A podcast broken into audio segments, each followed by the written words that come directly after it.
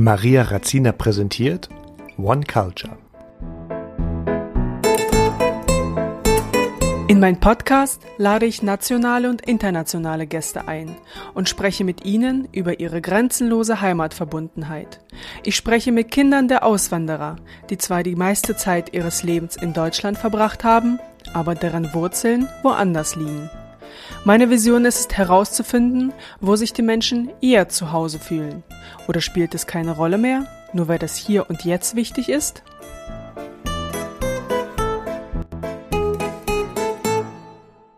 Hallo und herzlich willkommen zu meinem Podcast. Und heute darf ich begrüßen die wunderbare, die wunderschöne und einfach nur die herzallerliebste Person, die ich kennenlernen durfte äh, bei meinem ersten Job. Und das ist die Colleen. Hi Maria. Hi. Danke für die Eröffnung. Hätte ich gerne jeden Tag, wenn ich aufwache, als Klingelton. ja, das kann ich dir gerne einspielen. Das ist kein Problem. Wie, wie geht es dir? Ja, stell dich doch mal kurz vor. Wer bist du? Ähm, wo liegen deine Wurzeln? Ähm, Genau, ich heiße Colleen, ich bin jetzt aktuell 28 Jahre alt und bin gebürtige Französin. Das heißt, ich bin in einem Vorort die ersten Jahre aufgewachsen in Paris, Frankreich und bin mit ungefähr sechs, sieben Jahren nach Hamburg gezogen, nach Deutschland. Das heißt, ich wohne insgesamt über 20 Jahre jetzt äh, in Deutschland und bin tatsächlich endlich, endlich gerade in dem Prozess, die doppelte Staatsbürgerschaft auch anzunehmen. Uh, wie ist ja. es dazu gekommen? Tatsächlich lag das schon ganz lange bei mir auf der To-Do-Liste, beziehungsweise mhm. ich muss weiter ausholen. Das ist natürlich in allererster Linie eine Identitätsfrage, bei mir zumindest jetzt gewesen von Anfang an, dass ich mich auch mehrere Jahre tatsächlich gefragt habe, fühle ich mich eher so oder fühle ich mich eher das? Ja, und ich wusste aber gleichzeitig ähm, durch das Abkommen zwischen Frankreich und, und Deutschland und äh, die EU, dass ich die doppelte Staatsbürgerschaft haben kann, wenn ich das möchte. Um aber überhaupt eine Entscheidung treffen zu können, musste ich mich natürlich mit bestimmten Fragen auseinandersetzen und das ist mir gar nicht so leicht gefallen, weil das natürlich auch eine, äh, auf, auf, Emotionen auch basiert, ja, und, und äh, herauszufinden, fühle ich mich mehr das oder mehr das, dauert halt ein bisschen. Und mit welchen Fragen hast du dich damit beschäftigt?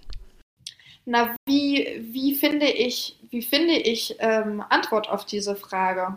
Darauf musste ich quasi nochmal Fragen stellen, ja, also was sind die was sind die richtigen Fragen, die ich mir stellen möchte. Und ich denke, ne, was, was, was war, äh, was, was ist der Ist-Zustand, der wahrscheinlich auch niemals weggehen wird, und das wusste ich damals auch schon, ist, dass ich mich nicht in dem einen Land komplett zu Hause fühle, aber auch nicht in dem anderen Land komplett zu Hause fühle. Und zwar auf unterschiedliche Arten und Weisen. Das heißt, wenn ich in Frankreich bin, fühle ich mich nicht komplett Französin und zu Hause und wenn ich in Deutschland bin, andersrum halt auch nicht.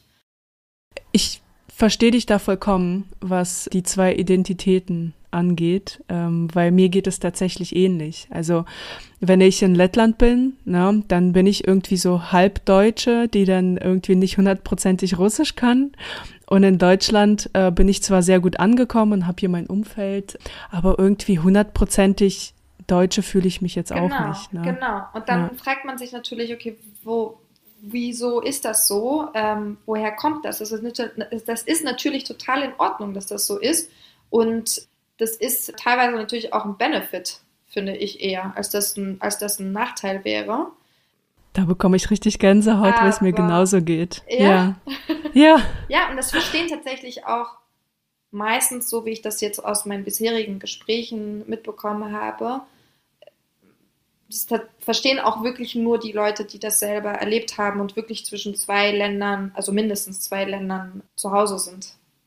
Genau. Und da ist es halt irgendwas in der Mitte und es ist halt schwierig zu begreifen, was es ist, ja, und, ähm, und wirklich seine, weil man hat natürlich immer den Hang dazu, entscheiden zu müssen, okay, bin ich das oder bin ich das? Aber das ist ja auch nicht, also das ist einfach in dem Fall nicht richtig, ja, das würde, das entspricht nicht der Wahrheit.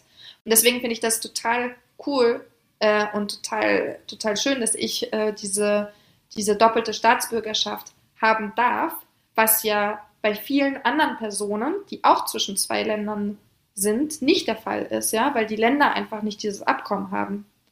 Und da, da wertschätze ich das wirklich, ähm, was da an Vorarbeit quasi geleistet ist, sodass das jetzt quasi für mich möglich ist.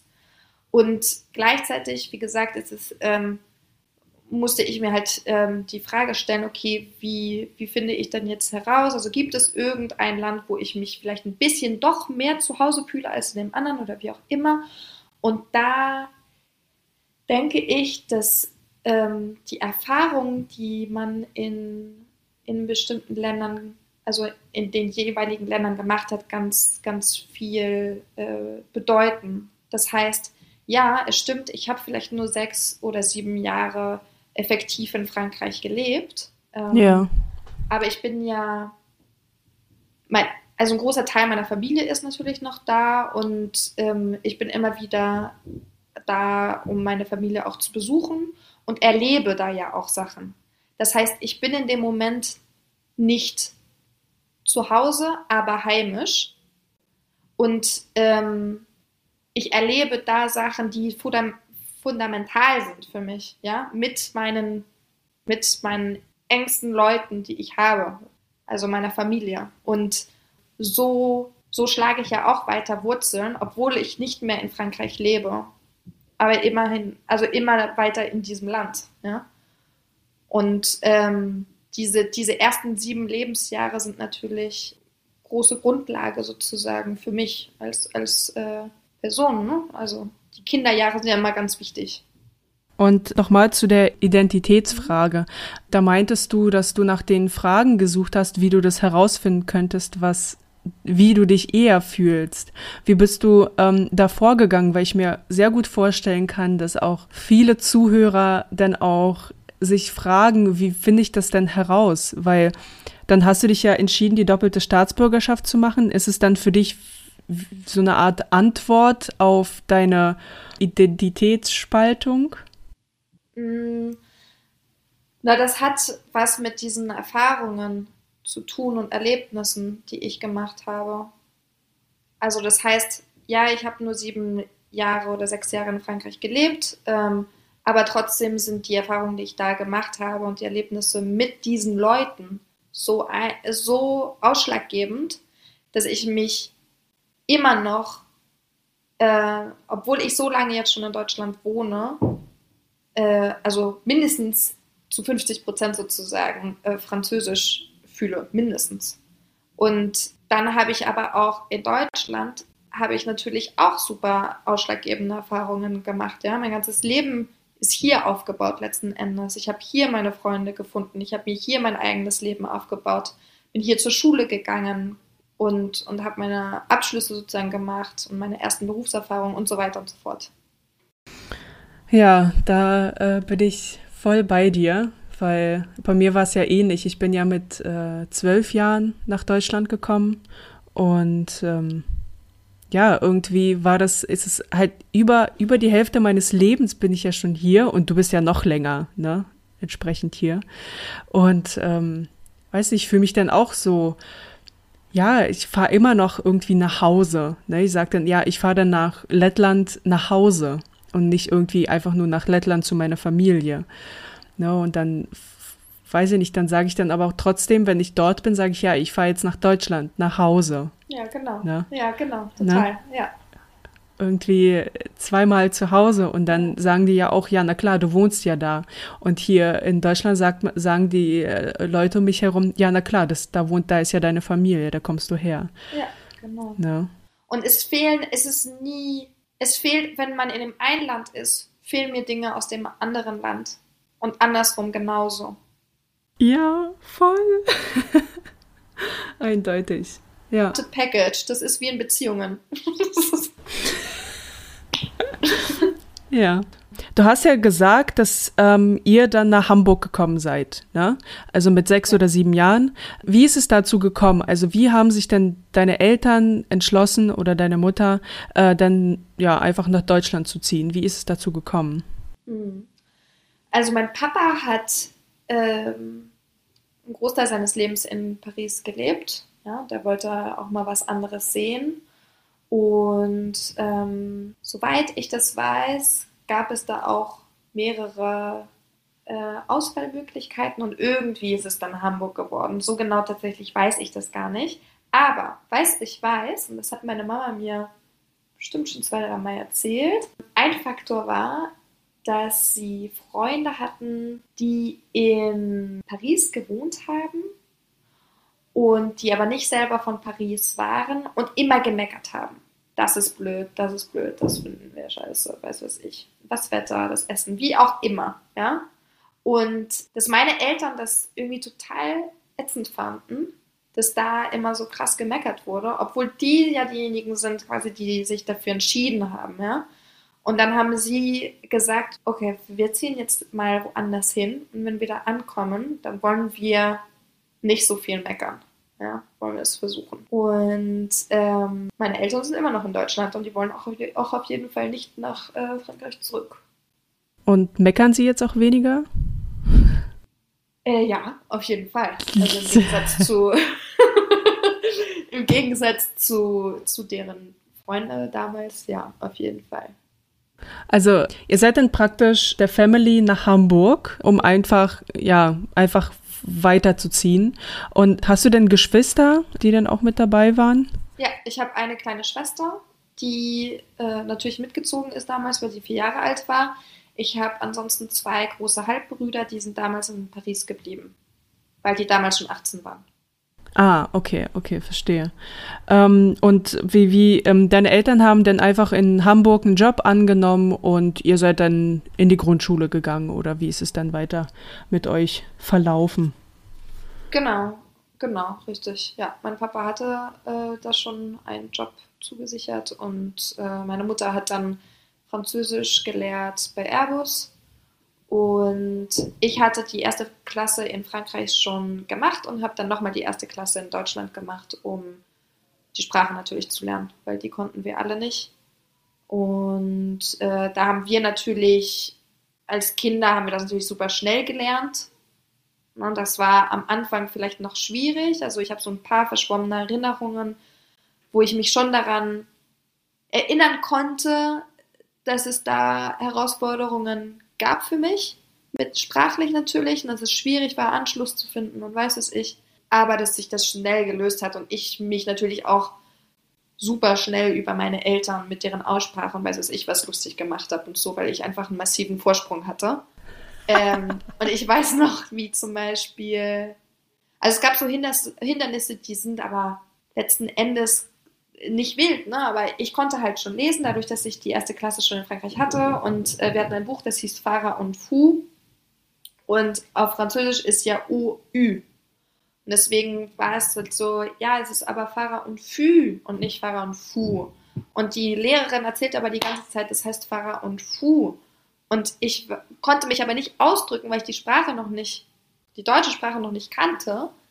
Äh, um der ganzen Klasse zu erzählen, nein, die Lehrerin erzählt gerade Mist. Das heißt Parampü. Und ähm, ja, genau. Und dann Anschluss zu finden und so mit Kindern, das war halt ein bisschen schwierig. Was ähm, ich total positiv in Erinnerung hatte, ist, dass wir sieben Ausländer damals waren, die alle die deutsche Sprache lernen mussten. Und ab der zweiten Klasse, soweit ich das in Erinnerung habe, haben wir jeden Mittwochnachmittag einen zweistündigen Deutschkurs gehabt mit äh, einer Lehrerin, die uns das quasi freiwillig beigebracht hat, jeden Nachmittag, sorry, jeden Mittwochnachmittag. Und dadurch bin ich in den Austausch gekommen mit anderen Schülern, ähm, die auch in einer ähnlichen Situation waren, konnte Freunde schließen. Ähm, wir waren alle aus unterschiedlichen Kulturen, also Russland, Afghanistan, Frankreich, wie auch immer. Und das war total total schön. Das habe ich jetzt noch richtig gut in Erinnerung. Und ich weiß auch noch, dass die Lehrerin auch Spaß hatte. Und ich weiß nicht mehr, wie sie es gemacht hat, ne? weil es ist halt ich glaube, wir haben viel mit Bildern dann gemacht, ne? Weil wie willst du jemanden, also du hast eine Gruppe, der eine spricht Afghanisch, der andere Russisch, der andere Polnisch, der andere Französisch, wie auch immer, ja? Wie willst du denen quasi die gleiche Sprache gleichzeitig beibringen? Ja, es geht ja nur mit Bildern theoretisch, vor allem bei Kindern. Vielleicht hat die Lehrerin das auch als Herausforderung gesehen für sich. Ja, kann gut sein.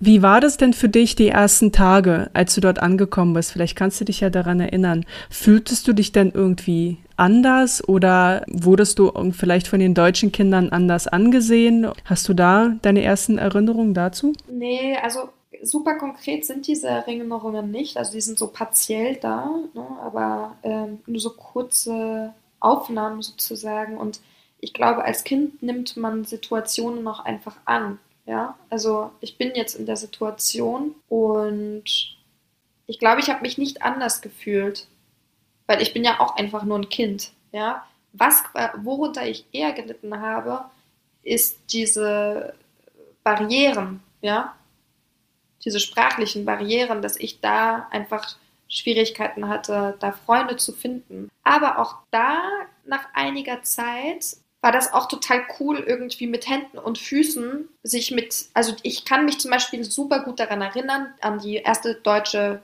Freundschaft sozusagen, die ich geschlossen habe. Ja, und wie wir uns da mit Händen und Füßen unterhalten haben, daran kann ich mich super gut erinnern und es hat auch mega Spaß gemacht und wir haben beide diesen, diesen Erfolgsfaktor auf beiden Seiten konnte man den spüren, ja, dass, dass wir uns gerade unterhalten. Also das, das deutsche Kind und das französische Kind haben sich quasi beide gefreut darüber, dass wir uns gerade unterhalten können und dass es klappt und dass wir spielen können. Und meine Mutter hat Gott sei Dank auch ähm, nachgeholfen und hat Crepe nachmittags, Nachmittage oh, veranstaltet. Voll schön. Ja. und das war natürlich Nonplusultra, ne? Da kannst du halt einfach, das ist, äh, da gewinnst du mit Kindern. Einfach nur. Und dann haben wir auch Contest gemacht, natürlich. Ne? Wir können am meisten Krebs essen und weiß was ich was, bla bla bla und die so flippen lassen, weißt du, so äh, in der Luft äh, und so weiter. Geil. Mhm. Kannst du das heute noch? Ja, klar. ja, mega. Also ich, Colin, ich fühle da richtig mit dir. Ne? Ich weiß auch, ich ja. bin mit in der sechsten Klasse nach äh, Deutschland gekommen und mich hat das so krass genervt, dass im Unterricht irgendwelche Witze gemacht wurden und ich sie nicht verstanden habe. Die ganze Klasse hat gelacht nur Maria nicht. Ne? Und ja. dann dachte ich mir so, nee, nein, einfach, einfach nein. Ich muss jetzt so schnell wie möglich die Sprache lernen, um einfach die Witze zu verstehen und mitlachen zu können. Ja, genau, ja. darum geht's dann. Ja. ja. Voll, total. Wie, äh, wie geht es dir damit, dass du jetzt irgendwie zwei Identitäten in dir trägst? Also grundsätzlich erstmal super gut. Ich bin, ich fühle mich super lucky, das zu haben. Und ich kann dadurch, äh, das hat natürlich Benefits. Ne? Ich gucke halt französische Filme, gucke ich auf Französisch, deutsche Filme gucke ich auf Deutsch, äh, französische Bücher lese ich auf Französisch und so weiter. Ne? Das ist schon cool, alles in der Originalsprache dann machen zu können und so tiefreichende Kontextebenen zu haben, sage ich mal. Und ansonsten, ich glaube, wie Leute mich wahrnehmen, ist vielleicht auch einfach unterschiedlich also bei mir zumindest ist es immer super unterschiedlich. Du sagst zum Beispiel, du würdest es mich schon eher französisch einordnen, andere sagen, hey, du bist doch voll deutsch und was weiß ich. So. Also es ist halt wirklich super unterschiedlich. Ich merke zum, aber zum Beispiel, dass es, ich merke das in meinem tagtäglichen Leben an Kleinigkeiten eher. Das heißt zum Beispiel, dass ich super viel M noch sage. Was? ja. Und ich streng mich extremst gerade an, nicht zu viel M in diesem Podcast äh, zu benutzen. Vielleicht ist dir das aufgefallen, hope so. Ähm, aber das sind halt, ne, das sind halt zum Beispiel, also ne, ich spreche auf Deutsch und ich, fles, ich spreche wahrscheinlich praktisch akzentfrei, aber an diesem M merke ich selber, dass das quasi noch aus dem Französischen äh, bei mir noch rüberkommt. Ja, dass das einfach äh, in meinem System ist und das super schwierig ist, äh, rauszukriegen. Ja, das ist, also ist es so. Aber ähm, wenn du, wenn du, wenn du Französisch sprichst, ne? Also du, du sprichst ja fließend Französisch, ne? Hast du dort einen deutschen Akzent dann für die Franzosen? Nee, einen Akzent nicht.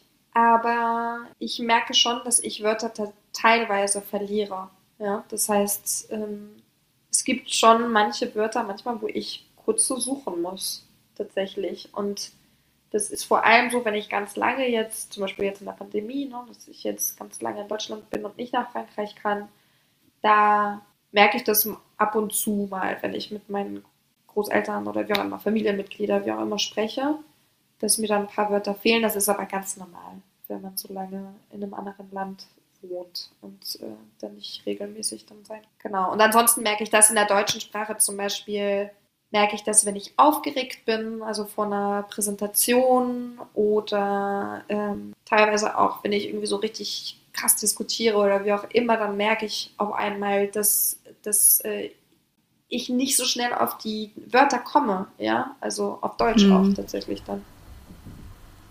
Also was das Gehirn alles mit einem macht, ne? Manchmal, wenn ich mit mein, mich mit meiner Mutter unterhalte, wir reden ja nur Russisch, und dann reden wir Russisch, Russisch, äh, Russisch, Russisch und dann so Krankenkasse, Russisch, Russisch, Russisch und dann ja, genau. irgendwie Lichtbogen. ja, ja, bei mir auch. Auch, ja. Da, da, da, da fallen mir die Wörter einfach nicht ein und dann muss meine Mutter einfach wissen, was ich meine. Also meine Mama spricht auch äh, Deutsch natürlich, ne? Aber sie hat auch weiß nicht, wie es deiner Mama geht, aber meine Mama hat so einen krassen Akzent. Der ja, ist bei mir auch ganz massiv. Also damit habe ich immer noch Spaß. ja. ja. ja. Auf jeden Fall. Und denkst du denn manchmal, also ähm, ich könnte auch mal zurück wieder nach äh, Paris und dort leben? Hattest du mal solche Gedanken oder irgendwelche Pläne dazu? Nee, also ja, aber nicht Paris. Ich denke eher an Marseille tatsächlich, wenn ich zurückziehen sollte irgendwann. Aber das ist jetzt, ich kann mir das schon vorstellen, aber nicht in Paris. Und, und aktuell habe ich aber gerade andere Gedanken, weil mein Partner ja Spanier ist und bei uns würde erstmal Spanien auf der Agenda sein. Genau, deswegen, das ist halt auch für, das spielt jetzt gerade tatsächlich auch so ein bisschen also es wirkt, hat zumindest eine Auswirkung auf dieser, auf diese Identitätsfrage halt auch. Ne? Das ist halt äh, diese, ich fühle mich schon europäisch dann auch. Also darüber hinaus, dass ich mich französisch und deutsch fühle, fühle ich mich aber auch ganz doll europäisch. Am liebsten hätte ich sogar einen europäischen Pass. Gibt es sowas? Und, nee. nee. Ich glaube, durch diese, ich glaube, auf einer, auf einer äh, jetzt weit gefassten Ebene fühle ich mich aber auch, egal wo in Europa, irgendwo ein bisschen zu Hause.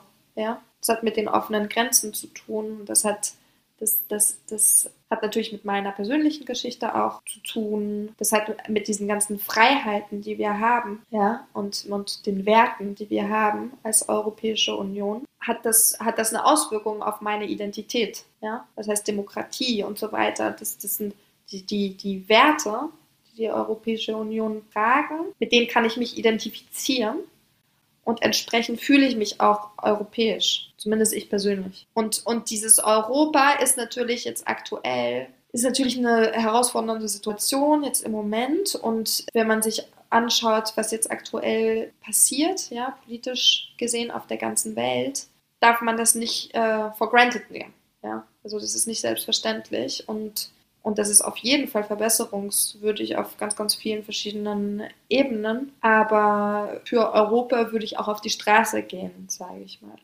Ja, das, das äh, ist richtig, also einfach auch aus dieser Identitätsfrage. Tja, da bringst du mich auch zum Nachdenken, weil ich dann jetzt mich auch frage, was, wo gehöre ich hin? Ne? Weil die Frage habe ich mir auch mehrfach gestellt und versuche sie auch mit, in die, mit diesem Podcast mir selbst zu beantworten gebe ich dir auch da vollkommen recht. Ne? Also egal, wo ich mich in, in Europa befinde, dann nehme ich meinen Ausweis mit, brauche meinen Reisepass gar nicht und fliege dahin, wo ich möchte in der EU. Wir sind irgendwie alle eins. Du hast aber auch zum Beispiel keine Angst, wenn du nach Italien fliegst. Du hast keine Angst, dass dir irgendwas passiert, wenn du nach Österreich fährst. Du hast, weißt du, bist, das, das ist, da sind wir halt wieder bei diesen Werten, die natürlich auch ein, ein System schaffen. Na, das ist eine Idee letzten Endes. Und deswegen kannst du halt auch, auch wenn die Grenzen offen sind, aber du kannst wirklich tatsächlich in diese Länder fahren, ohne Angst zu haben, dass dir irgendwas passiert. Ähm, und ein Stück weit fühle ich mich dann auch ein bisschen da zu Hause. Auch wenn es ein anderes Land ist, das ich vielleicht gar nicht kenne oder nicht so gut kenne oder wie auch immer. Hm. Also, Colin, du bringst mich hier krass zum Nachdenken, ne?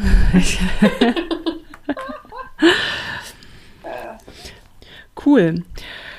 Ähm, und zwar, ich hatte noch die Zeit vorher, äh, mit ein paar Le Leuten auf der Straße über Frankreich zu sprechen.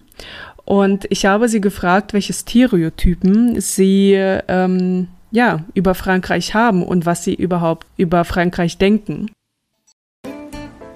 Bei Frankreich denke ich an ein Land, in dem ich mich nur wohlfühle, wenn ich auch seine Sprache beherrsche. Komischerweise fällt mir da das Essen als erstes ein. Da sehe ich Käseplatten vor mir, wo der Käse sehr gut schmeckt, aber äußerst gewöhnungsbedürftig aussieht.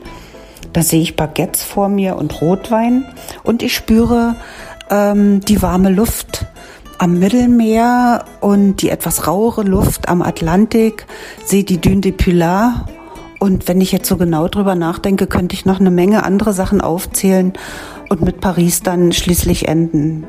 Ein tolles Land.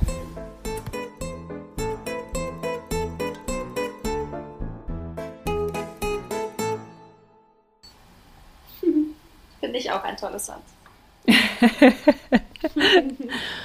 ja, was sagst du dazu? Würde ich bestätigen. Alles? auch mit der Sprache? Ja, leider ja. Ja, leider schon. Also was meinst du, warum denn sich Ausländer, die jetzt die Sprache nicht beherrschen, ähm, ja, sich eher unwohl fühlen? Ich glaube, ich glaube, viele schämen sich, also viele Franzosen schämen sich, dass sie nicht so gut Englisch sprechen können und, und plus häufig einfach einen massiven Akzent haben, wo sie einfach dann nicht den Mund aufmachen. Quasi fordern, dass das Gegenüber dann die Sprache von einem selber spricht. Und das geht, glaube ich, zurück auf die Schule. Ich habe Englischunterricht nie gehabt in Frankreich, aber ich habe das schon mehrmals gehört von Franzosen, dass äh, sie gesagt haben, dass äh, der Englischunterricht einfach nichts ist. Ne? Und dass da auch kein Fokus drauf gelegt wird. Und plus halt auch, also wie gesagt, das ist einmal halt die sprachlichen Skills, da sind wir wieder bei Englisch. Und, äh, und dann aber halt auch die, der Akzent. Das spielt da auch mit stark rein, glaube ich. Also meine Cousine hat mich damals mal gefragt, als wir, keine Ahnung, zwölf Jahre alt waren oder sowas, meinte sie, wie findest du Green Day? Und ich sehe, was für ein Green Day? Was sagt sie denn da? Was meint sie denn? Ne? Und dann meinte sie die Band Green Day. So, ja. Dafür habe ich erst zwei Tage gebraucht, um das rauszufinden. ich musste auch kurz überlegen. Ah, okay. Ah, okay, und dass man sie so krass nicht versteht, ähm, dass die sagen, nee, wir lassen das ganz mit dem Englisch. Ja, genau. Und dann ist aber tatsächlich, habe ich aber auch schon mehrmals von ähm, von Leuten, egal woher, also von Australiern, von Deutschen, von Amerikanern, von wie auch immer, habe ich schon öfter gehört, dass die sie Franzosen als arrogant wahrnehmen. Und das liegt, glaube ich, bestimmt zum Teil an dieser sprachlichen Geschichte und äh, aber nicht alles. Und da, das kann ich, das kann ich aber nicht beurteilen. Das kann ich nicht beurteilen, weil ich ja dann diese sprachliche Barriere nicht habe das selber nicht so empfinde, dadurch, dass ich selber auch Französin bin. Also ich weiß nicht genau, was sie damit meinen. Okay, aber das mit dem guten Essen, äh, würdest du da zustimmen? Ja, na klar, auf jeden Fall. Ich weiß gar nicht, was mit gewöhnungsbedürftig gemeint ist, aber ja, auf jeden Fall. Ja, okay, okay, das freut mich sehr. Also dann, ich möchte auch unseren Zuhörern auch ein wenig ja aufzeigen, wie, wie Franzosen tatsächlich auch über die Klischees denken und ähm, ja, so ein bisschen Aufklärung schaffen. Ja, cool. So langsam nähern wir uns auch dem Ende. Da wollte ich dich noch fragen, in welches Fettnäpfchen sollte ich in Frankreich auf keinen Fall treten? Ah, ich weiß was. Wenn du ein Camembert hast, oder wenn du einen runden Käse hast allgemein, dann darfst du ihn nicht in gleichmäßige Scheiben schneiden, sondern du musst ihn in Dreiecke schneiden. Weißt du, wie ich meine? Du fängst, du piekst mit dem Messer in der Mitte rein und Wie so dann Kuchen. ziehst du an die Außenkante. Genau, richtig. Wie so eine Torte. So schneidet man das. Ah. Und wenn du das nicht machst, wenn du es andersrum machst, wenn du es in, in so, so normale Scheiben sozusagen schneidest, dann hast du auf jeden Fall ein krasses Fettnäpfchen. Das verspreche ich dir. Wenn dir die Folge gefallen hat, dann sei so lieb und abonniere den Podcast. Fühlst du dich auch wie zwischen zwei Welten? Dann schreibe mir gerne eine Mail an hello at oneculturebymaria.com und vielleicht bist du bereits mein nächster Gast.